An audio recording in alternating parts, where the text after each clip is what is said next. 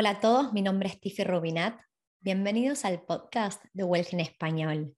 Hoy vamos a estar hablando acerca de la inflación y el impacto que tiene en los precios de las propiedades en Australia. Hola, si estás disfrutando del podcast y a la vez aprendiendo, no te olvides de suscribirte. Ahora sí, que comience el show.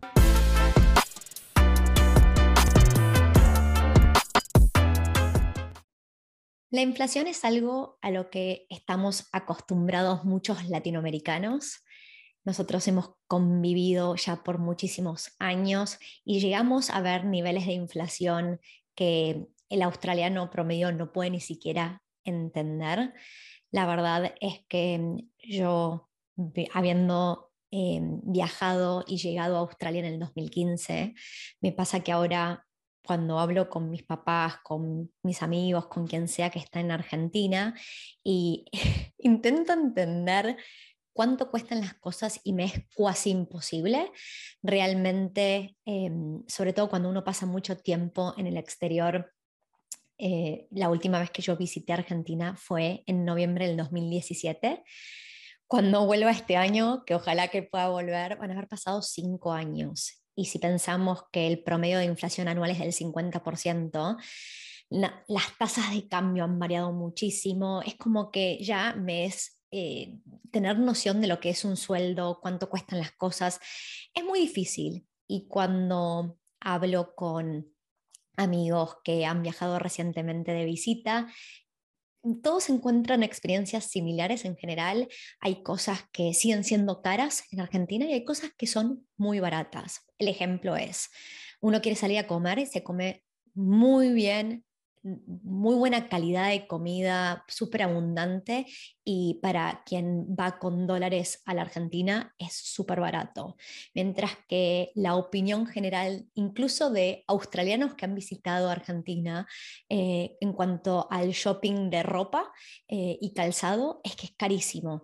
Y, y son cosas que, que, uno entiende, quiere entender el por qué y a veces cuesta, porque, por qué hay cosas que son tan baratas y cosas que son tan caras, ¿no? Em, puede tener que ver con impuestos, puede tener que ver con muchas cosas, pero en general esto hizo a que nosotros vivamos un estilo de vida donde medimos mucho eh, lo que gastamos y lo que dejamos de gastar, cómo evolucionan los precios, cómo evoluciona nuestro sueldo. Eh, es, claro que cada vez eh, que hay más inflación y nuestros sueldos no aumentan en la misma medida, nuestra capacidad de compra se disminuye.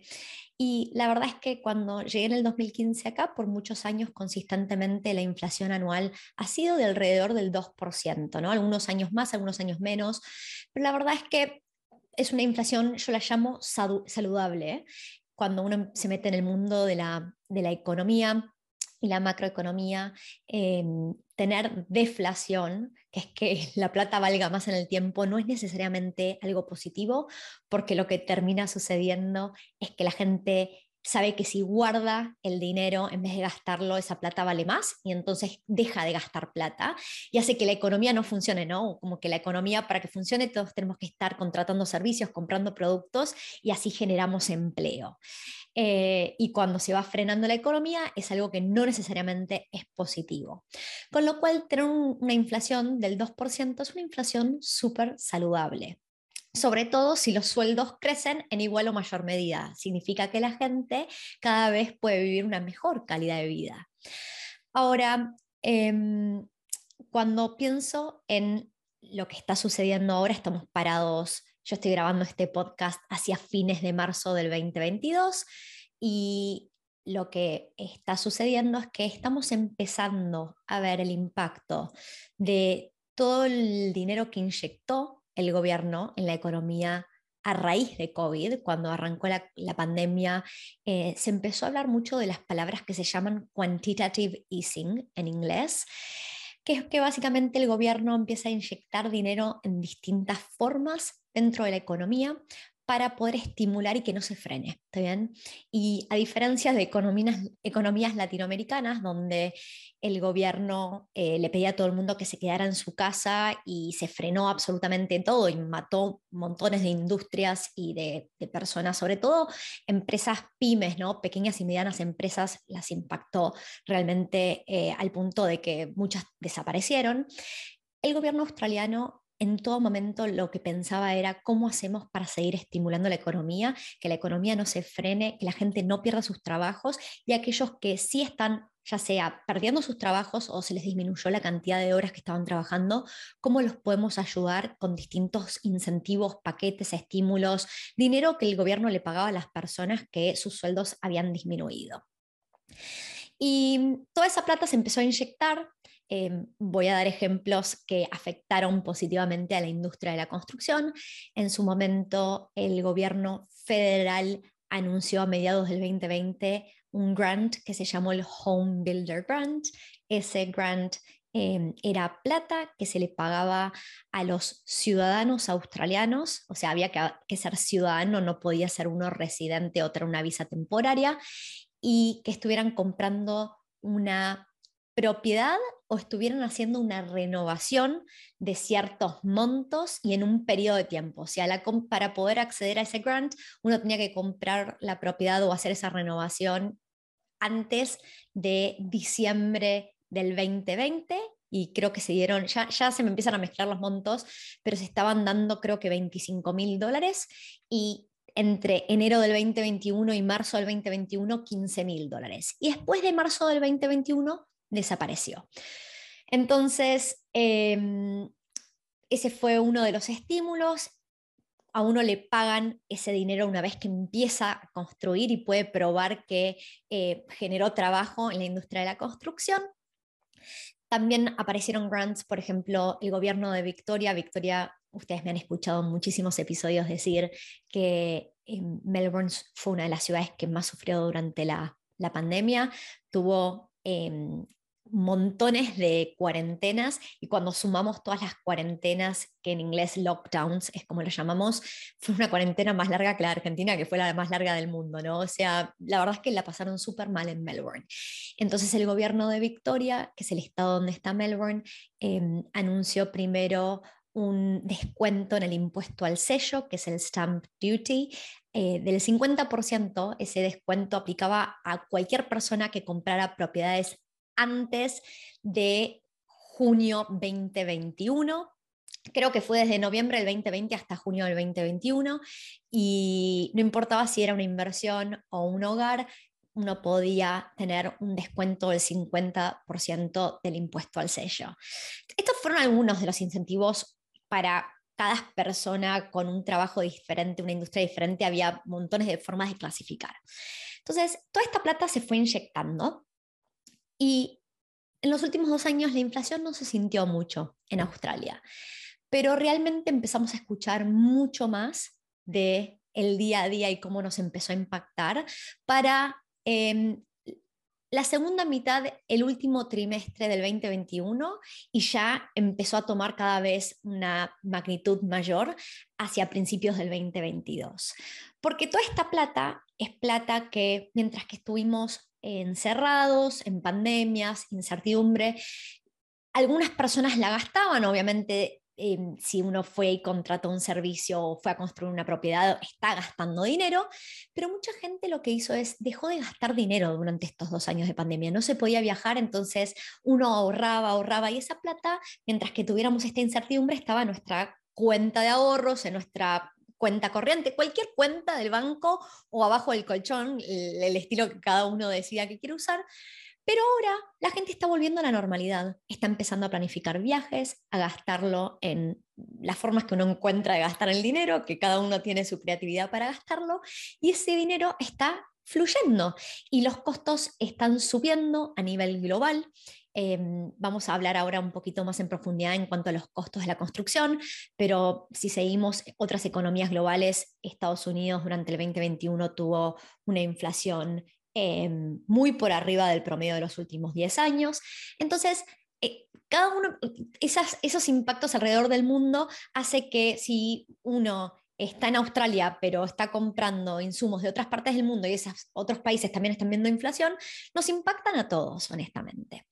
Así que lo que quiero hacer es, para aquellos que están mirando este podcast por YouTube, pueden ver mi pantalla, para el resto que lo está escuchando, no importa si está en Google Podcast, Apple Podcast, Spotify, lo que sea, em, van a poder seguir todo este episodio, pero hay personas que son súper visuales y quieren ver de dónde viene la información.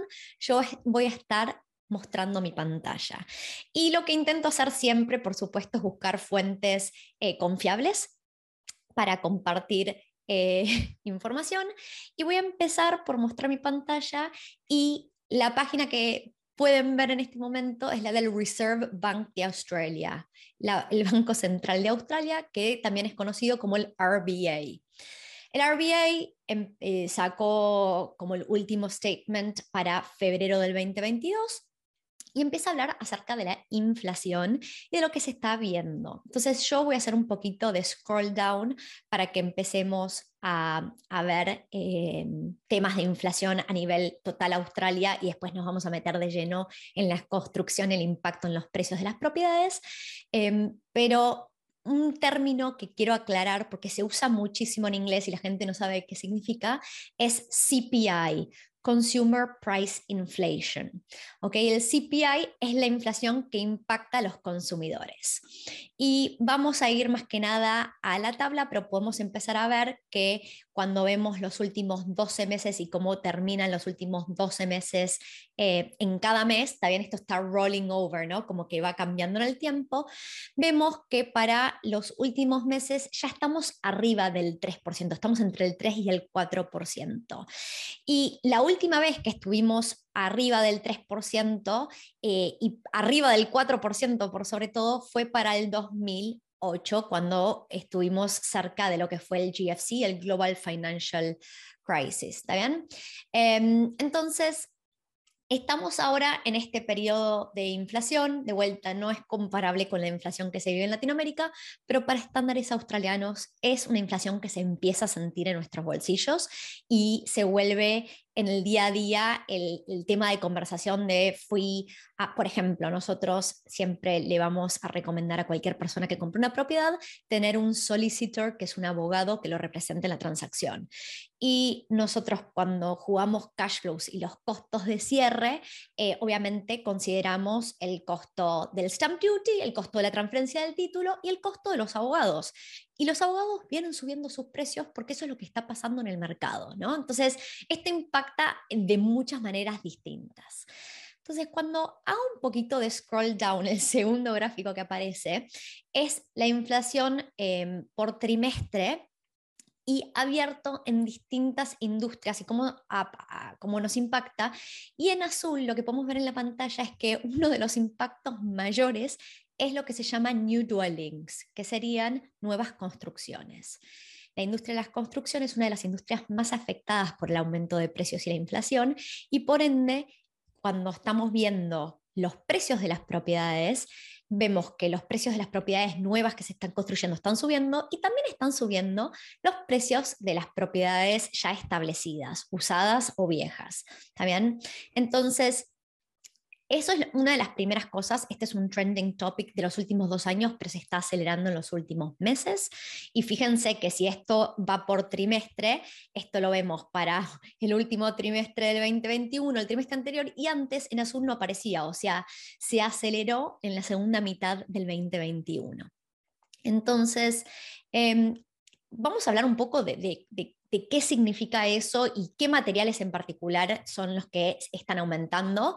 Paso a, mostrar un artículo de The Urban Developer donde muestran para los distintos materiales em, y el impacto en la inflación, pero para que se entienda, eh, esto es across the industry, o sea, afecta a toda la industria, eh, afecta el acero, afecta la madera, también hay una, o sea, pensemos que hubo un crecimiento en la demanda de las propiedades increíble. Estamos en un mercado, durante los últimos dos años, el mercado viene creciendo, el mercado de las propiedades. Eh, entonces tenemos un pico de demanda y tenemos una reducción en la oferta. Y entonces se mezclan en combinación con que tuvimos que el supply chain, que es la cadena de distribución global, durante la pandemia sufrió muchísimo. Antes por ahí un container que traía materiales a Australia costaba abajo de los 2.000 dólares y ahora puede costar 8.000, 10.000 dólares. Tuvimos los bushfires, que fueron los incendios del 2019-2020, justo antes de que explotara la pandemia. Eso afectó a toda la oferta de la madera de Australia.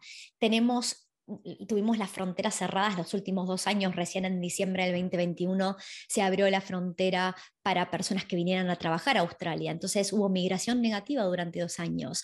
Esa migración negativa, que son las personas que vienen como estudiantes, como work and holidays, son las personas que suelen trabajar haciendo labor, que sería eh, por ahí trabajo en la construcción, trabajo en, la, en las farms. Entonces, hubo un impacto tan grande durante dos años en muchísimos sectores que hace que se arme la tormenta perfecta para que suban los precios. Está o sea, acá estamos hablando de cables eléctricos, de cañerías de plástico, hay muchísimas cosas que han sido impactadas, pero también es una eh, reducción en la oferta de las personas que construyen y que trabajan en las distintas industrias que proveen materiales para la construcción. Entonces, todo esto hace que, volviendo a lo que mostraba el RBA, estén subiendo, sigan subiendo consistentemente los precios de las propiedades, pero ahora la novedad de los últimos seis a nueve meses es que lo que vienen subiendo son los precios de los alquileres. Cada semana que hablo con clientes, eh, uno de los trending topics de los clientes es, bueno, sí, Tiffy, en realidad quiero comprar una propiedad, pero también estoy un poco ocupado porque me tengo que mudar, me subieron el precio de mi alquiler y estoy buscando y me quiero, no quiero pagar lo que me lo subieron, entonces eh, me voy a mudar.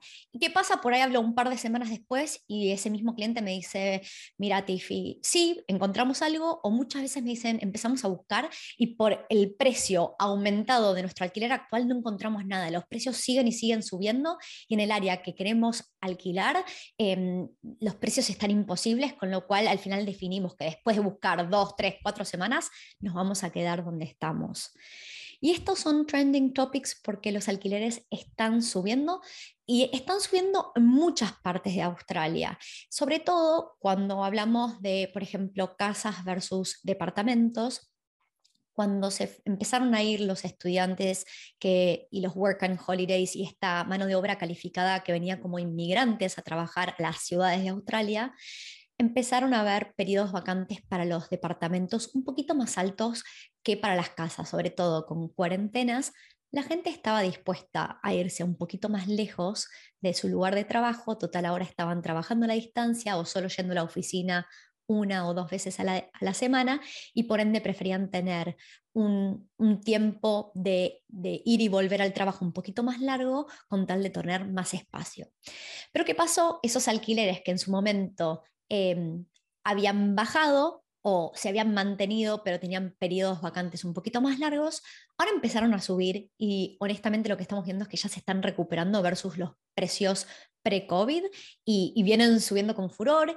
Y es verdad, eh, las fronteras están abiertas, Australia no se va a llenar un día para otro, lleva tiempo, todavía los vuelos están bastante restringidos, pero a medida que empieza a entrar y entrar y entrar cada vez más gente, que la gente eh, estuvo esperando con ansias que se abrieran las fronteras, entonces estos alquileres empiezan a remontar y yo no dudo que los precios de los alquileres en el siguiente año probablemente estén más caros que lo que estaban pre-pandemia, ¿no?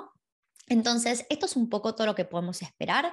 Em, estoy haciendo un poquito de scroll down, pero quiero dar las figuras de la inflación anual.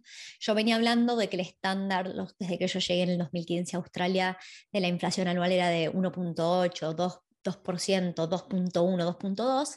Para diciembre del 2021, el año finalizó el, último año finalizó en una inflación del 3.5%. Mientras que si comparamos versus tres meses antes, los últimos 12 meses de inflación, o sea, de, de octubre 2020 a septiembre 2021, la inflación había terminado en un 3% en vez de un 3.5%, con lo cual ya en esos últimos, últimos tres meses del 2021 se nota que hubo un aumento significativo en la inflación y vengo escuchando... Eh, voy a contar de manera anecdótica, pero yo trabajé muchos años en la industria del consumo masivo, en inglés FMCG, que es Fast Moving Consumer Goods.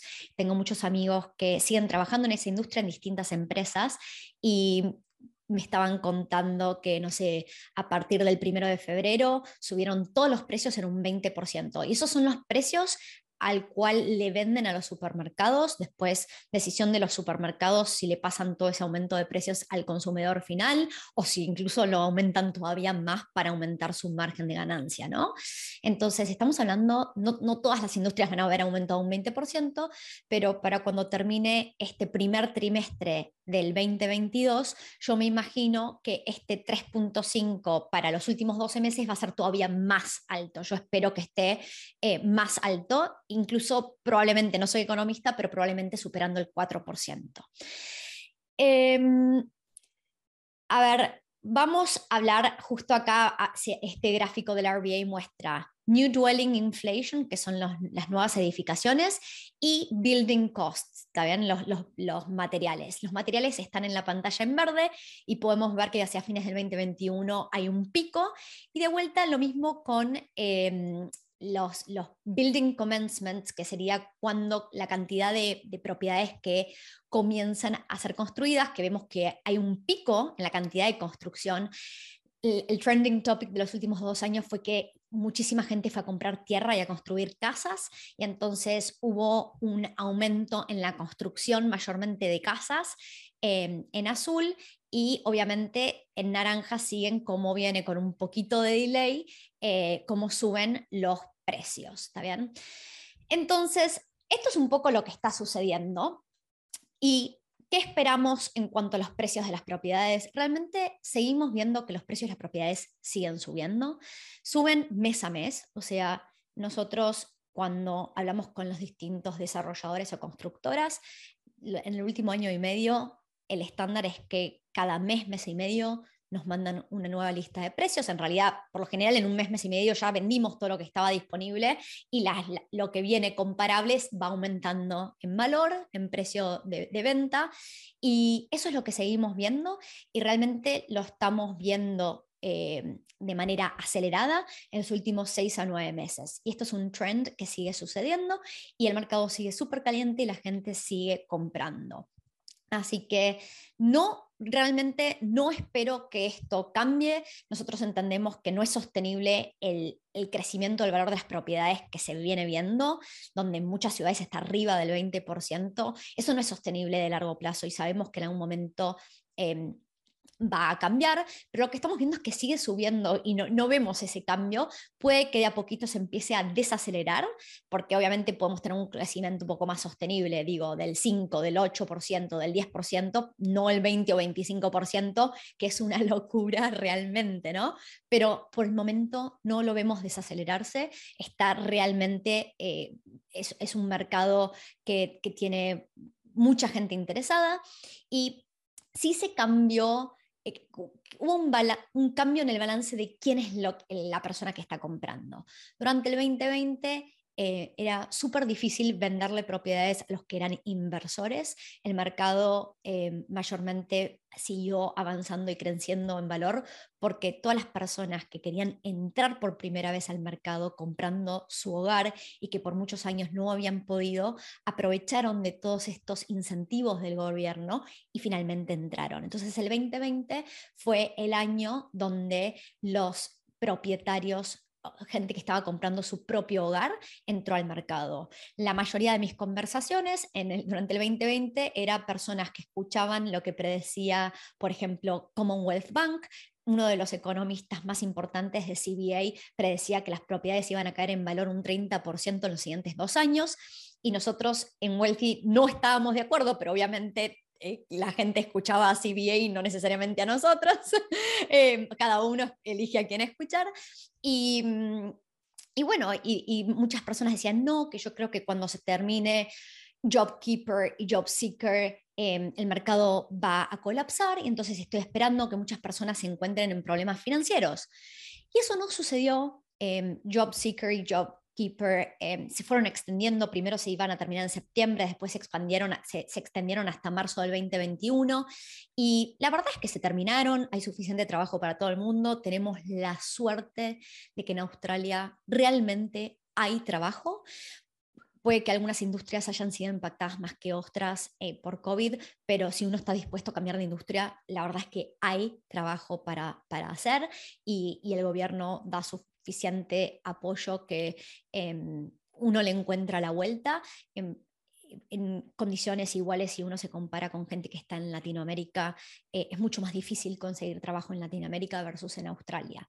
De hecho, eh, cuando uno está del lado de quién es el empleador, eh, lo más difícil en este momento es que muchísima gente está renunciando para finalmente irse a viajar por el mundo, tomarse meses sabáticos. Yo tengo montones de amigos que en este momento están eh, han renunciado a su trabajo y están de visita en Argentina por tres, cuatro, cinco meses, desde Argentina se van a Europa o lo que sea, ¿no? Es una realidad donde mucha gente decidió irse a viajar. Tengo la suerte de que todos estos amigos decidieron invertir antes, o sea, compraron propiedades para inversión antes de renunciar a sus trabajos para conseguir el financiamiento y ahora tienen lo mejor de los dos mundos. Pudieron comprar una propiedad y se pudieron ir a viajar, ¿no? O sea que se puede realmente hacer todo. Em, entonces, hablando un poco de eh, a quién a qué tipo de propiedades impacta y, quiénes son los que están comprando. La verdad es que las personas que estaban queriendo comprar su propio hogar, ahora cada vez tengo más y más conversaciones de gente que em, se quedó fuera del mercado, de vuelta, no se la jugó en el 2020, tuvo miedo, la incertidumbre no entró al mercado y siguió esperando y los precios siguieron y siguieron subiendo y ahora se dan cuenta que em, no solo el monto que uno tiene que ahorrar para ese primer depósito, sino la hipoteca y el tamaño que tiene esa hipoteca y lo que representa para nuestro día a día y que si uno recibe su sueldo en la mayor cantidad la mayor parte de su sueldo se vaya a pagar una hipoteca, hace que sea imposible entrar en ese mercado. De hecho, en el pasado eso ocurría solo con gente que viviera en las grandes ciudades como Sydney o Melbourne y ahora lo que estamos escuchando es gente que se mudó a lugares como Brisbane, Gold Coast, Perth o Adelaide, que hasta ahora les parecen que los mercados están tan caros que no hace ni sentido comprar ahí. ¿Está? Entonces, de vuelta, ahora durante el 2021 y el 2022 tomó mucho más fuerza la gente que quiere comprar inversiones y disminuyó la cantidad de gente comprando su hogar. ¿Está? Eso es lo que estamos viendo en el mercado para el primer trimestre, cerrando el primer trimestre del 2022, donde un tema adicional más, y voy mostrando mi pantalla, estoy viendo la página del Australian Bureau of Statistics, que es ABS. Em, estoy queriendo mostrar cómo vienen creciendo los sueldos desde 1998 hasta el 2021. Y lo que podemos ver es que en los últimos años el crecimiento de los sueldos estuvo alrededor de ese 2% similar a la inflación y cayó durante el 2020 a 1.4 y ahora está volviendo a ese 2-2.3%.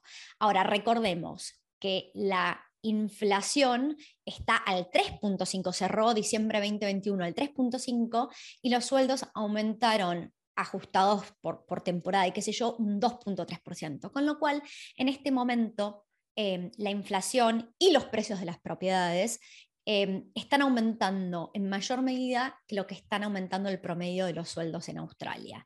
Eso hace que cada vez em, podamos ahorrar menos, tengamos un menor poder de adquisición o poder de compra y se haga cada vez más difícil entrar al mercado inmobiliario.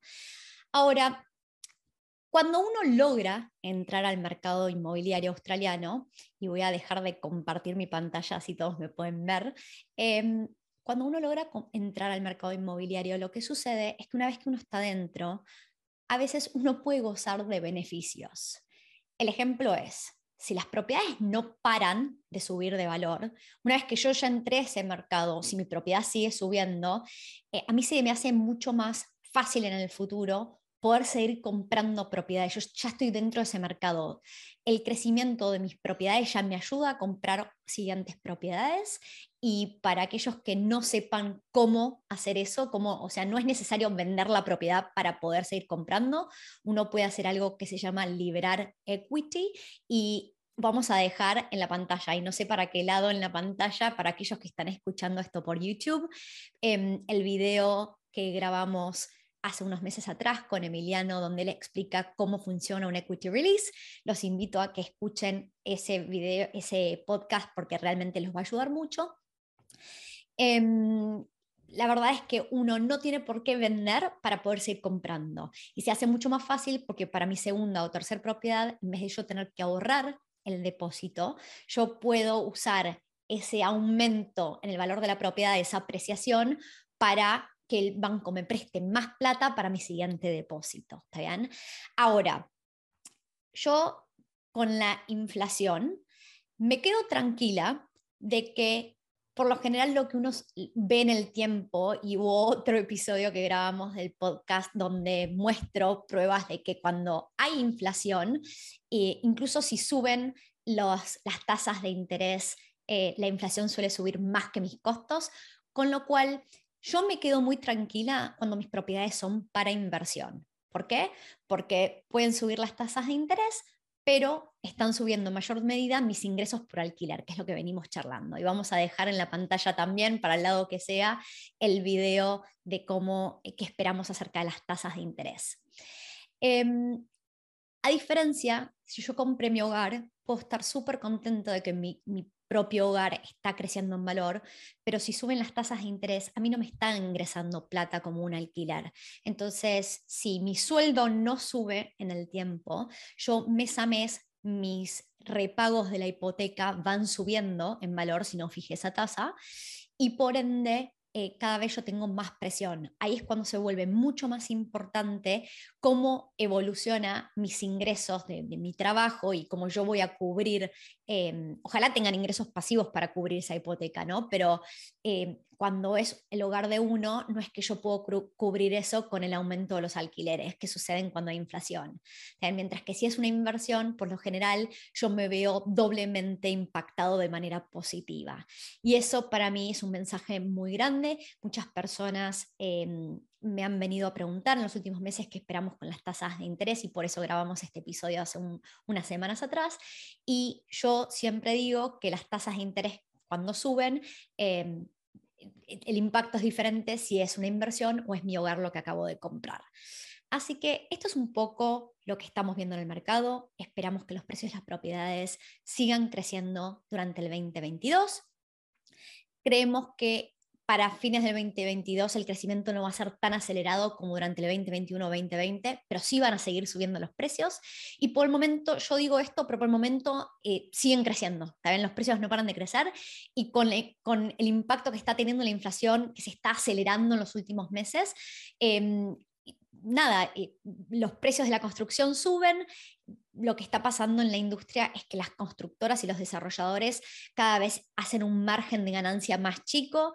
Eh, algunas constructoras entran en situaciones complicadas donde si no tuvieron experiencia de otros ciclos calientes de mercado como este, no saben cómo proyectar estos aumentos en los precios de la construcción y empiezan a suceder cosas como las que estamos escuchando en Queensland mayormente. Tengo muchas historias de Queensland de, de, mm, constructoras que van a quiebra porque no pueden lidiar con, ellos vendieron propiedades a precios fijos y los costos suben más que el precio que, al cual vendieron la propiedad y no pueden lidiar con eso. También por eso es importantísimo trabajar con constructoras reputables y que hayan tenido suficientes años en la industria para poder saber cómo manejar. Eh, momentos en donde se vende muchísimo y se manejan volúmenes de ventas grandes y por ende tienen que saber manejar proyectos de escala y momentos donde se desacelera el mercado. ¿No? Em, de vuelta, estoy mezclando varios temas. A mí me han escuchado muchísimos podcasts anteriores decir que yo no soy fanática de Brisbane y Southeast Queensland como un lugar para invertir. Me parece que estamos en un high del mercado y que el riesgo está muy alto, más allá de que vengan los Juegos Olímpicos y eso represente un em, montón de inversión en infraestructura y potencial de, de crecimiento y desarrollo para ese mercado. Yo creo que hay mercados mejores para invertir en este momento y me da miedo lo que puede pasar en Brisbane simplemente porque están vendiendo volúmenes de propiedades que no han visto nunca en la historia ese tipo de ventas y se está liberando tierra a un ritmo que no sé si es sostenible en el tiempo y que de hecho cuando se acomoden las cosas post pandemia y la gente tenga que migrar hacia donde está el empleo y el empleo está en las grandes ciudades, o sea, la cantidad de empleo y los sueldos que hay en Sydney Melbourne no están en Brisbane, por ejemplo, ahí es cuando creo que se puede dar vuelta el mercado de Brisbane. Así que esta es mi análisis de la inflación, de los impactos en los precios de las propiedades, lo que estamos viendo en el mercado. Eh, estamos acá para recibir consultas. En, en, YouTube pueden dejar preguntas y si les surgen preguntas relacionadas a este tema u otro tema, no dejen de ponerlo en los comentarios. Hasta la próxima.